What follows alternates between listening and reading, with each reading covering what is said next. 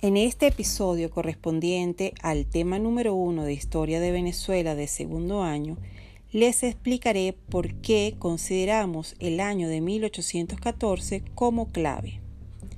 Para comprender el año de 1814 en el proceso de independencia de Venezuela, debemos recordar que después de las campañas de Oriente y Admirable ocurridas en 1813, Santiago Mariño y Simón Bolívar se dedicaron a asumir el gobierno de los territorios liberados en ambas campañas y declarar restablecida la Segunda República.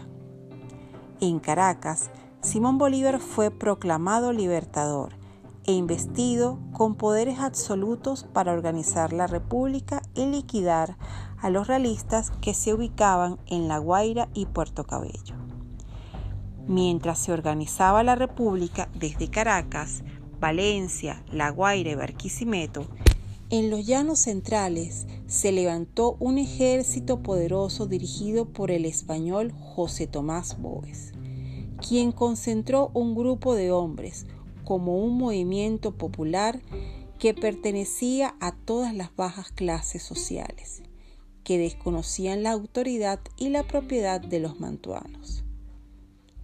Este ejército, conocido como la Legión Infernal, se comenzó a organizar a inicios de 1814 bajo el liderazgo de Boves, un hombre sanguinario y temido.